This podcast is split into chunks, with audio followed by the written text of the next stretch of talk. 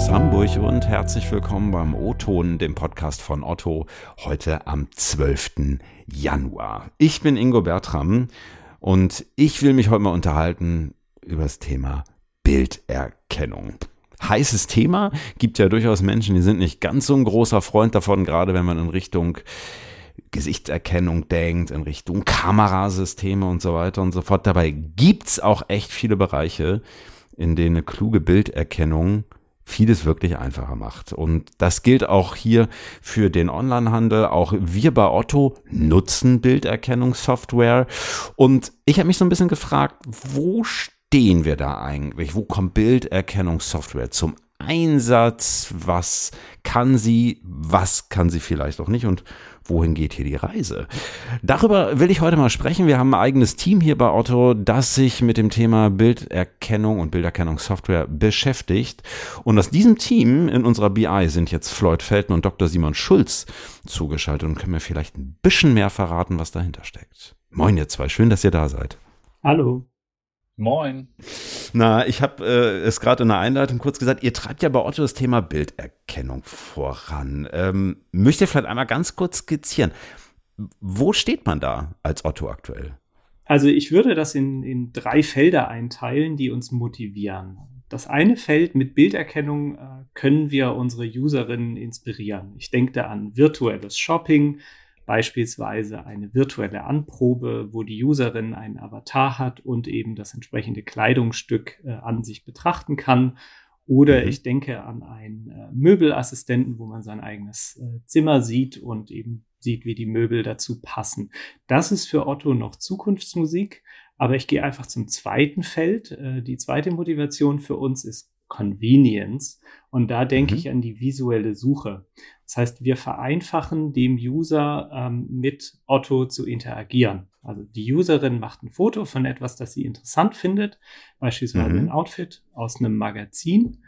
Und ähm, wir suchen dann entweder genau den gleichen oder einen sehr ähnlichen Artikel äh, oder auch gerne Alternativen, die das äh, gut ergänzen können. An der Stelle haben wir bereits einen äh, Prototypen für Otto entwickelt, der ist aber noch nicht im Einsatz. Und wir haben ähm, unterstützt, eine App zu entwickeln. Like heißt die. Äh, die sucht ähnliche Artikel im Möbelbereich und gibt es auch im App Store. Mhm. Führt mich schon so ein bisschen zu meiner äh, Folgefrage. Vielleicht könnt ihr mal so einen kleinen Einblick geben, wo wird Bilderkennung bei Otto eigentlich heute genutzt? Habt ihr da vielleicht mal irgendwie so ein paar praktische Beispiele? Ja, sehr gern. Äh, wir nutzen Bilderkennung im Moment schwerpunktmäßig für die Skalierung von unserem Geschäft. Äh, Otto hat sich vorgenommen, äh, den Userinnen ein breiteres Sortiment anzubieten. Und das geht mhm. mit einem, ähm, der Ansatz dafür ist, die Tore zu öffnen für Partner, die ihre Produkte anbieten können. Und dieses Wachstum an Produkten geht mit einem enormen Wachstum an Bildern einher. Mhm. Vor genau einem Jahr hatten wir 20 Millionen Bilder auf otto.de im Einsatz. Und heute sind wir schon bei 50 Millionen Bilder. Und wenn wir wissen, was auf diesen Bildern drauf ist, dann können wir die ganz zielgerichtet einsetzen, um den Userinnen eine optimale Experience auf otto.de zu geben. Ich kann da ein paar Beispiele geben. Die Bilderkennung, die lässt sich einteilen in drei Disziplinen. Und die erste Disziplin ist die Klassifikation. Und da geht es darum zu beschreiben, was auf dem Bild drauf ist. Ähm, die meisten Menschen kennen das zum Beispiel von Instagram. Wenn man ein Foto macht und das hochlädt, dann kann man noch mit Hashtags das Bild beschreiben, was drauf ist oder in welchem Kontext es ist. Und so ähnlich machen wir das auch. Wir betrachten das Bild und sagen, was ist drauf. Welche Produktfarbe äh, sehen wir dort? Ist das Produkt mit einem Model äh, präsentiert oder ohne? Oder ist das äh, in, in einem, ist es ein Ambient Shot, äh, der beispielsweise in einem Wohnzimmer aufgenommen wurde oder eine Studioaufnahme? Mhm. Und das hilft uns, eine optimale Präsentation auf otto.de zu machen, dass wir einen, einen, harmonischen Look bekommen und eine bessere Vergleichbarkeit für den Nutzer. Dann haben wir noch äh, Use Cases ähm, bei der Objekterkennung. Da geht es darum, definierte Objekte zu erkennen. Ähm, und äh, das Ziel ist eigentlich, einen cleanen Look auf otto.de zu haben. Das heißt, wir wollen die Bilder erkennen, wo störende Elemente drauf sind. Und äh, der letzte Anwendungsfall jetzt in dieser Aus äh, Aufführung äh, von mir ist Bildähnlichkeiten. Das heißt, wir betrachten ein Bild und fragen uns, welchem Bild oder welchem Produkt sieht das, was wir dort sehen, ähnlich. Und so können wir zum Beispiel Outfits vervielfältigen. Mhm. Jetzt hast du ja Floyd schon so ein bisschen erklärt, wie so eine Bilderkennung auch technisch funktioniert oder wie das, wie es, wie es aufgebaut ist. Mögt ihr vielleicht mal so einen kleinen Einblick geben? Was nutzt ihr da für eine Technik? Ist das irgendwie, entwickelt ihr das selber oder setzt ihr da auf externe Lösungen oder wie macht ihr das? Grundsätzlich verwenden wir maschinelles Lernen. Also wir versuchen der Maschine beizubringen, aus diesen Bildern oder auf diesen Bildern eben Muster zu erkennen, Objekte zu erkennen, sie einzuordnen in bestimmte Klassen. Mhm. Was man dafür eben braucht, sind auf der einen Seite die Bilder, aber auch zusätzlich zu diesen Bildern eben weitere Daten, die man vorhersagen möchte. Beispielsweise Floyd hatte gesagt, äh, wir möchten erkennen, ob das ein Ambiente-Shot ist oder ob der freigestellt ist. Dieses, dieses Wissen müssen wir sozusagen zusätzlich bekommen, zusätzlich zu dem Bild, damit die Maschine genau das lernen kann. Was wir außerdem eben noch mit in die Gleichung einbringen, ist ein Basismodell, was vielleicht schon mal ähnliche Aufgaben gelöst hat, mit dem wir dann, äh, dem wir dann beibringen können, diese neue Aufgabe entsprechend zu lösen für uns das zu lernen. Simon, jetzt sprichst du von maschinellem Lernen. Ich frage mich so ein bisschen, was für eine Rolle spielt denn da künstliche Intelligenz oder ist das eigentlich dieses maschinelle Lernen? Genau, also eigentlich alles das, was wir tun, fällt unter den Begriff künstliche Intelligenz. Ich selber mag den Begriff gar nicht so wahnsinnig gerne, weil man dann immer sich damit beschäftigen muss, was eigentlich Intelligenz ist.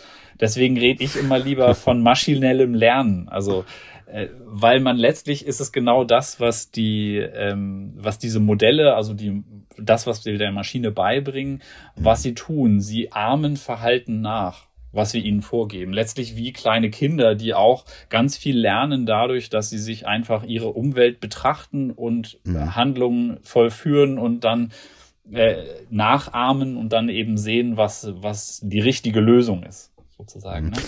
Jetzt habt ihr gerade eben schon mal davon gesprochen, dass ja die Skalierung von Otto, also quasi ne, die laufende Transformation vom reinen Versandhändler hin zur Plattform mit Marktplatzgeschäft, äh, äh dass das eine riesige Rolle spielt. Äh, Floyd, du hast gerade eben auch gesagt, also von 20 Millionen ist man da jetzt auf 50 Millionen Bilder gekommen. Das ist natürlich echt eine eigentlich ja schier unglaublich hohe Zahl. Ne? Ähm, und ich weiß, dass ja dort auch die Software eingesetzt wird, um zum Beispiel zu verhindern, dass jetzt Produktbilder mit verfassungsfeindlichen Symbolen, Pornografie oder irgendwie sonstig äh, unerwünschtem Inhalt da hochgeladen werden. Was kann da so eine Bilderkennung reell leisten und was vielleicht auch nicht? Wo sind da die Grenzen?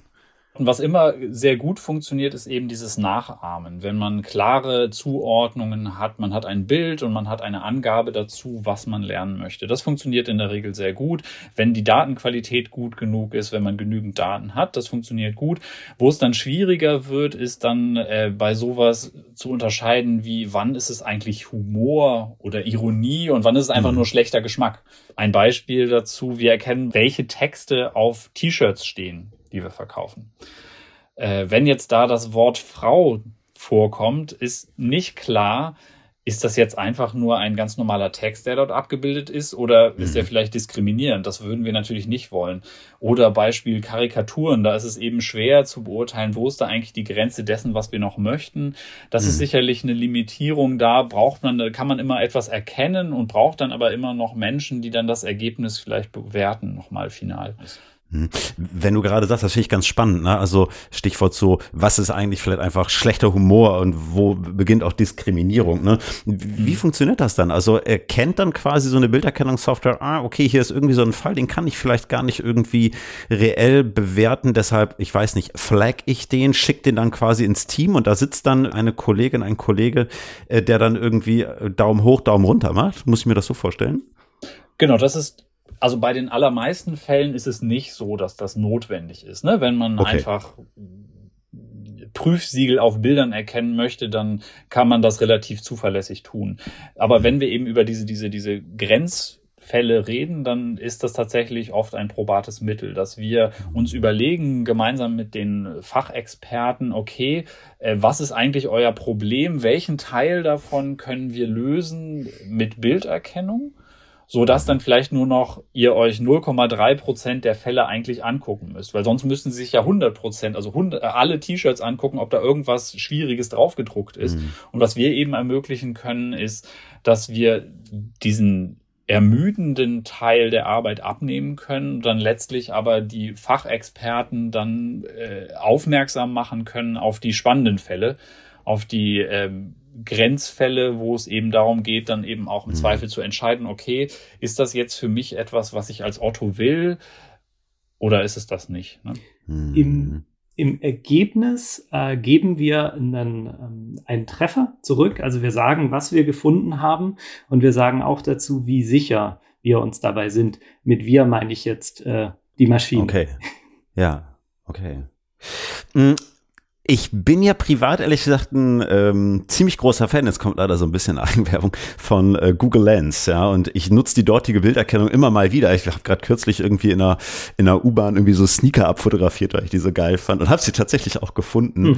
Ähm, ich ich frage mich aber tatsächlich immer, bin ich ein Einzelfall oder gibt es eigentlich wirklich auch so aus Endverbrauchersicht immer mehr Menschen, die solche Bilderkennungstools nutzen? Wie schätzt ihr das ein? Also ich glaube, äh, es gibt ja so einen so einen Innovationszyklus ähm, und ich glaube, du bist da ein äh, Early Adopter. Also du bist nicht, nicht der Innovator, der ganz vorne steht und du bist noch nicht die Mehrheit, aber äh, ich würde sagen ein, ein Early Adopter. Und die Nutzung von Google Lens, die steigt stetig, ist aber noch nicht Mainstream. Mhm. Und äh, das Produkt, das finde ich großartig, das äh, beinhaltet ganz viele Elemente von Bilderkennung, Klassifikation, Bildähnlichkeiten, Texterkennung äh, und kombiniert das und liefert ein super Ergebnis zurück. Ein Beispiel, äh, QR-Code-Scanner sind äh, seit zehn Jahren in Handys standardmäßig äh, mit integriert, aber eigentlich nutzen die die Masse erst seit den letzten zwei Jahren, weil das für hm, unseren Alltag stimmt. erforderlich geworden ist. Und ich glaube, mit Google Lens äh, wird es sich so verhalten, dass es äh, langsam wächst und durch begeisterte User wie dich äh, gibt es eben Empfehlungen an uns und äh, an deine Hörer, das doch mal auszuprobieren. Und so, so steigt das eben langsamer als beispielsweise mit einem QR-Code-Scanner. Und äh, so ähnlich stellen wir uns das vor, wenn wir äh, visuelle Suche für Otto umsetzen. Das wird dann, glaube ich, äh, langsam und stetig steigern, wenn wir es schaffen, damit äh, die User zu begeistern. Hm, ich weiß schon, wer nächste Woche mich vielleicht in der U-Bahn abscannen wird mit einem Glänz. äh, sagt mal, so mit äh, Blick auf die Zukunft nochmal gerichtet, äh, letzte Frage an euch. Äh, was denkt ihr, welche Bedeutung wird Bilderkennung im Onlinehandel vielleicht auch so zukünftig haben und auf was dürfen sich Kundinnen da auch freuen? Also Bilderkennung erleichtert auf jeden Fall äh, die Usability dass man diesen clean Look bekommt oder die, die User Experience, dass man passende äh, Produkte bekommt und die erleichtert für die Online-Händler auch äh, die Moderation von Content, Content, der vom Partner kommt, Content, der von Userinnen kommt. Ähm, Deshalb glaube ich, für Plattformen wird das, äh, wird es da keinen Weg drumherum geben. Kleine und mittelgroße Händler, die können vielleicht davon profitieren, wenn sie ihre Sortimente auf Plattformen einstellen und entsprechend anreichern wollen wir bei Otto, was wird die Zukunft bringen? Also wir arbeiten, äh, wollen an der visuellen Suche arbeiten. Wir wollen beispielsweise neue Artikel fürs Sortiment von Otto scouten können, dass wir erkennen können, was sollten wir noch in unser Sortiment aufnehmen, was passt da gut. Äh, mhm. Und wir wollen daran ja, cool. arbeiten, mit CGI, also computergenerierte Bilder zu erzeugen, beispielsweise aus wenig Textinformationen oder einer einfachen Skizze ein fertiges Produkt Foto zu erstellen. Und ich glaube, Simon könnte uns noch einen Einblick geben, was abgesehen vom Onlinehandel äh, die Zukunft noch, noch bringen kann. Ja, gern. Tatsächlich, ich glaube, dieser, dieser Teil computergenerierte Bilder ist tatsächlich noch mal was anderes als das, was wir aktuell bei Otto schon tun. Ähm, bei uns geht es vor allem darum, den Inhalt irgendwie wertvoller zu machen, indem man besser versteht, was auf den Bildern drauf ist, wie wir damit interagieren wollen, wo wir sie einsetzen wollen und so weiter. Aber da sieht man ganz eindeutig, äh, dass es aktuell in der Forschung ganz viel darum geht, Bilder zu generieren, generieren zu lassen durch solche Netze. Ähm, das heißt dann fotorealistische Abbildungen zu erzeugen, eben wie Floyd sagte, aus einer Beschreibung oder aus Skizzen oder auch, mhm. was vielleicht ja auch schon durch die Presse gegangen ist, die sogenannten Deepfakes, wo man mhm. äh, Videosequenzen hat, die man so modifiziert, dass ein Sprecher oder eine berühmte Persönlichkeit etwas ganz anderes sagt, als sie eigentlich gesagt hat und man das gar nicht merkt.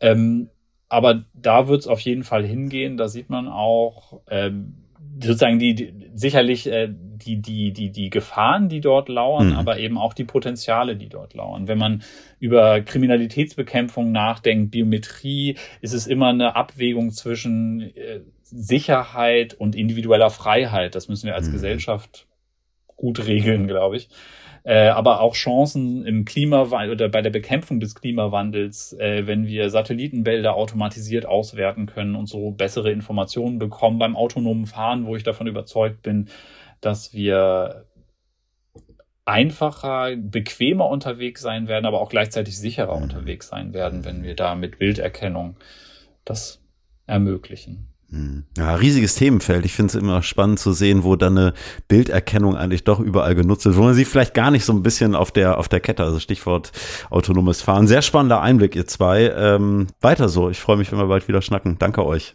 Ja, sehr gern. Danke. Danke an dich. Ja, liebe Hörerinnen und Hörer, das war der O-Ton für diese Woche. Lob, Kritik und Anmerkungen dürft ihr wie immer per E-Mail loslassen, ingo.bertram.otto.de oder per LinkedIn. Wir hören uns nächste Woche Mittwoch wieder. Bis dahin, bleibt gesund und munter, habt eine gute Woche und bis nächsten Mittwoch. Tschüssi.